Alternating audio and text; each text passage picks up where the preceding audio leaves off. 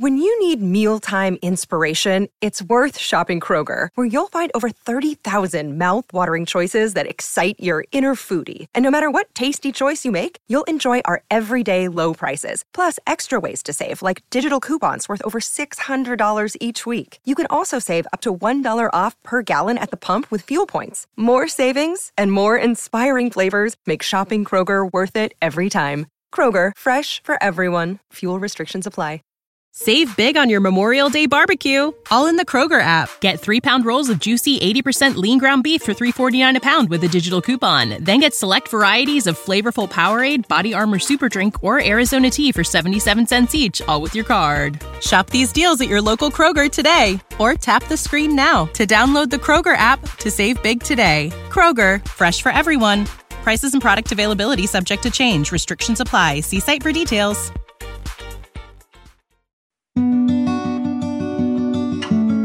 Hello, and welcome back to Blooming English. Today, we're crossing the pond to explore some quintessential British English phrases. These phrases, deeply rooted in British culture and history, might sound a bit puzzling to those more familiar with American English. So, let's put the kettle on and delve into the world of British English. Expression 1. Bob's your uncle. Bob's your uncle is used to conclude a set of simple instructions, or to say that a result is reached. Essentially, it means, and there you have it.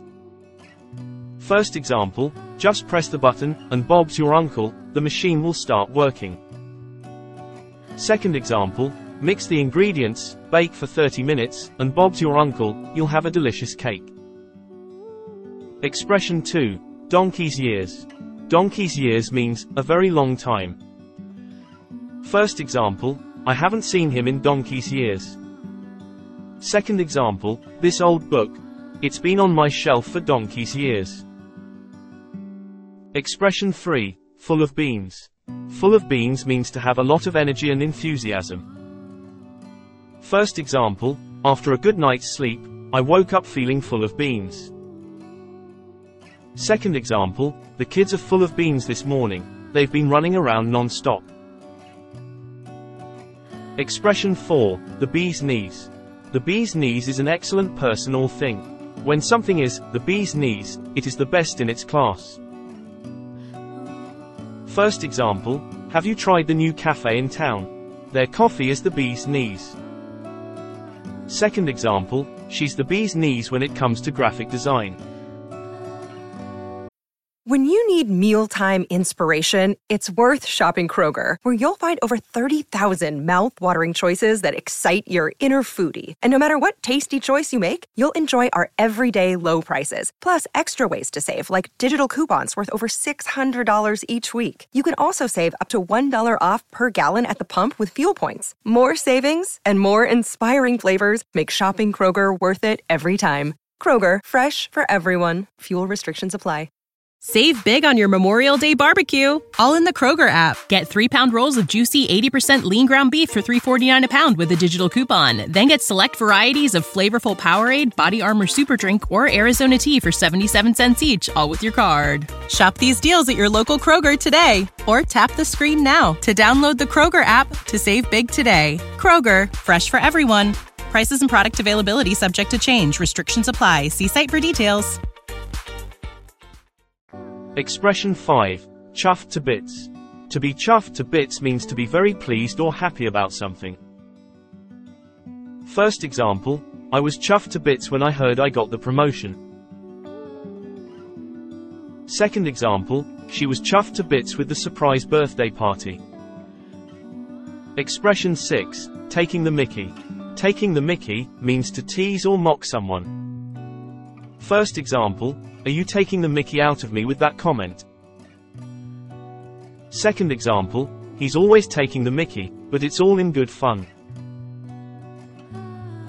Expression 7. Gutted. To be gutted means to be extremely disappointed or upset.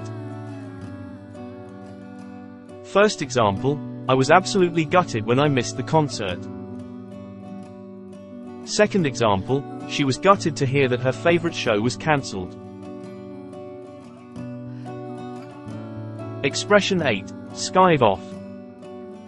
Finally, to skive off means to avoid doing something, especially work. First example, he's known to skive off work on Fridays. Second example, I don't recommend trying to skive off your responsibilities. And there we have it, a glimpse into the delightful world of British English phrases. These expressions add a touch of British charm to our conversations and provide a window into the UK's rich linguistic heritage. We hope you enjoyed this episode of Blooming English, and that you'll sprinkle some of these British phrases into your chats. Until our next episode, cheerio and keep learning. When you need mealtime inspiration, it's worth shopping Kroger, where you'll find over 30,000 mouthwatering choices that excite your inner foodie. And no matter what tasty choice you make, you'll enjoy our everyday low prices, plus extra ways to save, like digital coupons worth over $600 each week. You can also save up to $1 off per gallon at the pump with fuel points. More savings and more inspiring flavors make shopping Kroger worth it every time. Kroger, fresh for everyone. Fuel restrictions apply.